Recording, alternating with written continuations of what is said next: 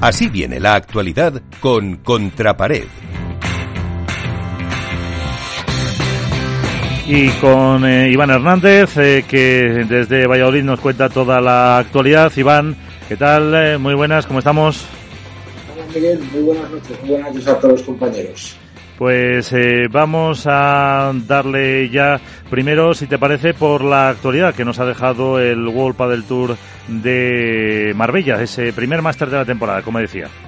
Bueno, yo creo que por fin podemos decir que hemos tenido una semana más o menos tranquila, más o menos solo como decía un compañero hace poco del grupo, solo deportiva, ¿no? Nada de, escándalos, nada de problemas. Eh, solo nos hemos fijado lo que es el pádel, el deporte, y hemos tenido el torneo de Marbella en un lugar, pues bueno, pues eh, siempre como que dice emblemático, porque se puede decir que es la cuna del en, en España. La situación geográfica idónea, buen tiempo, temperaturas elevadas, la plaza, una plaza de toros en la que vimos eh, mucha gente en determinados días, poca gente otros, con mucho calor, la pista súper rápida. Y bueno, hay que decir que gracias a Dios llevamos dos torneos o tres con, muchas sorpresas. Decimos gracias a Dios porque siempre nos gusta ver, y siempre lo hemos dicho en este programa, nos gusta ver caras nuevas, nos gusta ver eh, nuevos rostros en, la, en las fases finales. Esta vez por la parte de las chicas nos tocó ver a una pareja que lleva haciendo una gran temporada, como es Bárbara Las Heras y Verónica Burseda, que consiguieron eh, meterse en, la final. Se cargaron, como quien dice, en cuartos de final a una de las favoritas, a Marrero Sainz. Y en semifinales hicieron lo mismo con unas Victoria Iglesias y Arancia Osoro, que, bueno, pues eh, están ahí en su, en su límite, en el que están intentando llegar a la final, se están quedando en semifinales. Y por la parte contraria del cuadro, las máximas favoritas, Ariana Sánchez Ayada y José María, Paula José María, pues encontrar más o menos un camino claro para llegar a la final en que se enfrentaron pues eso, unas veteranas con unas personas o unas jugadoras que eran su primera final.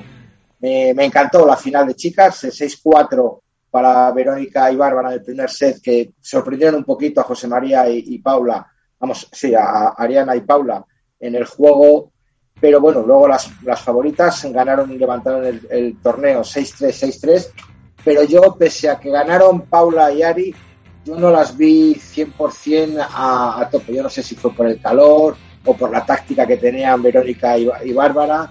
Las vi muy fallonas.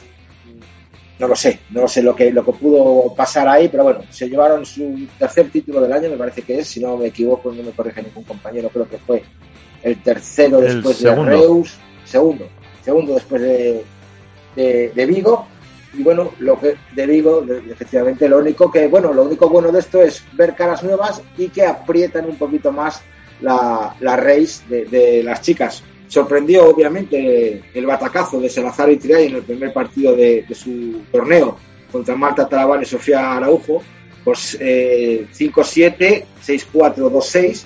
La verdad que fue la sorpresa, como quien dice, del torneo y nos quedamos con eso, con que el Rice se aprieta, eh, aquí hizo mucho calor en la final y vamos pasando a los chicos, pues lo mismo pasó. Yo creo que nadie es profeta en su tierra, pero por fin se consiguió. Los malagueños como González y Alex Ruiz fueron profetas en su tierra, llegaron a meterse en la final después de un auténtico torneazo en el cual pues eliminaron a los número dos del mundo sorprendentemente a Paquito Navarro Dinero por un doble 6-2, 6-2 que, bueno, que yo estuve viendo el partido, chico, impresionante. O sea, yo no sé lo que, lo que les pasaba a unos, sé lo que tenían otros, pero a unos les entraba todo, a otros fallaban mucho. Yo creo que, fue un, pese al resultado corto, fue un gran partido.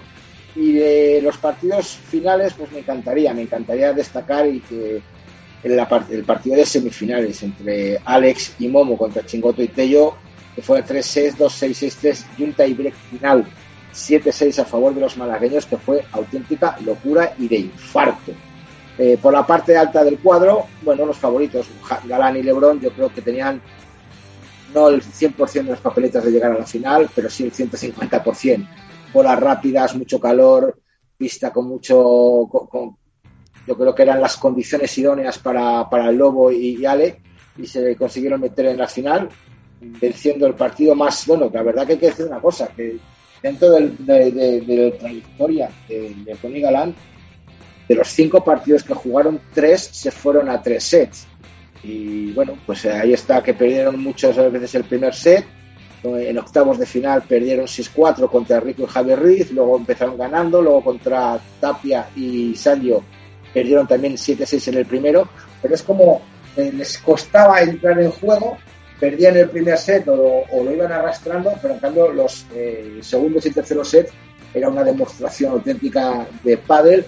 Yo creo y me encantaría reseñar el paso adelante que ha dado el Lobo, sobre todo psicológicamente, porque yo he visto eh, a, Ale Galán un poquito flojo, este, lo voy a decir, un poquito flojo este, este torneo, muy fallón, le costaba entrar en el partido y en cambio he visto la parte opuesta de Lebron que no había visto nunca, un, lobo más metido en la pareja, que, no quita que ponga sus caritas, pero le he visto con más apoyo psicológico a su compañero, escuchando bien las, las instrucciones de su coach, animando muchísimo a Ale Galán, tanto fuera como dentro de la pista, y eso hacía tiempo que no lo veía yo del Lobo.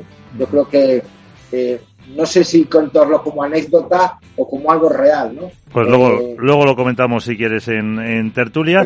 Pero, bueno, la final 6-2-6-4 para Lebron y Galán y otro título más para, para, los, para los número unos que se distancian otra vez en la, Y dos apuntes rápidos, el primero de APT una el apunte rápido de APT que empieza el Máster de Portugal, eh, que vamos a estar también muy pendientes de ellos, porque bueno, al fin y al cabo, después del éxito que tuvieron en Sevilla, me encantaría volver a seguir este torneo, porque bueno, hay parejas que, que hay que seguir, la nueva que se ha formado por eh, Tito Yemandi y el Tolito Aguirre, dos derechas, veremos a ver quién juega a la izquierda, eh, Ausburger y Alex Chozas, que fueron el finalista en, en, en Sevilla, también forman nueva pareja, y veremos a ver cómo se desarrolla el torneo en, en Portugal. Y no saliendo de Portugal, el último, la última noticia que llegaba este mismo martes. Sí, esta misma mañana ha sorprendido eh, que la Federación Portuguesa de Padel se ha unido al proyecto Next de World Padel Tour.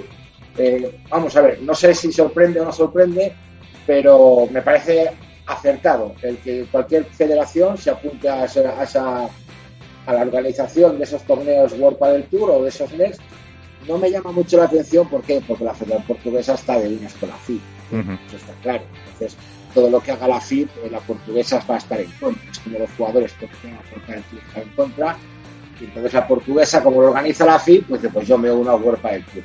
Queremos saber, porque también hay que decir que la, la, la amistad o las relaciones que tenía World del Tour con, con Portugal no eran muy buenas, no eran muy buenas, pero bueno, para cada cada uno arrima la sardina a su ascua y parece ser que la portuguesa pues se está dando la vuelta y se anima a, seguir con esta iniciativa de World del Tour de los Next. Pues eh, con eso nos quedamos. Gracias, Iván. De nada, un abrazo.